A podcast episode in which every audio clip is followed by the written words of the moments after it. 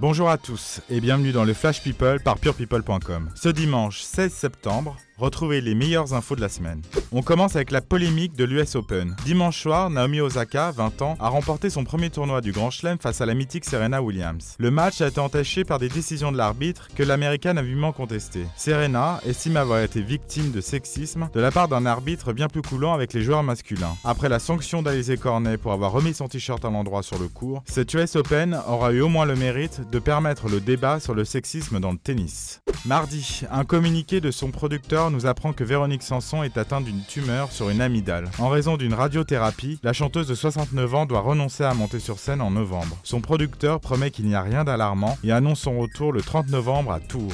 Mercredi, Mylène Farmer a fêté ses 57 ans et c'est elle qui a fait un cadeau à ses fans en dévoilant le premier clip de sa nouvelle protégée, Julia. Le single s'appelle Sexto, la musique est signée Laurent Boutonnat, son complice depuis des années, et c'est Alizé qui signe la chorégraphie, la boucle est bouclée.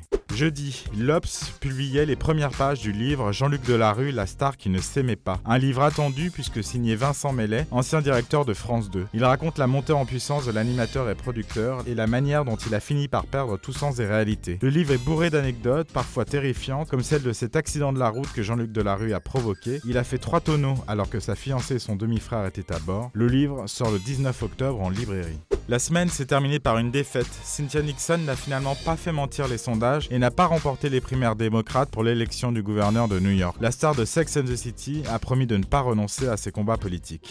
On se quitte en souhaitant un joyeux anniversaire à l'acteur Mickey Rourke qui fête ses 65 ans et on se dit à lundi pour un nouveau Flash People avec purepeople.com.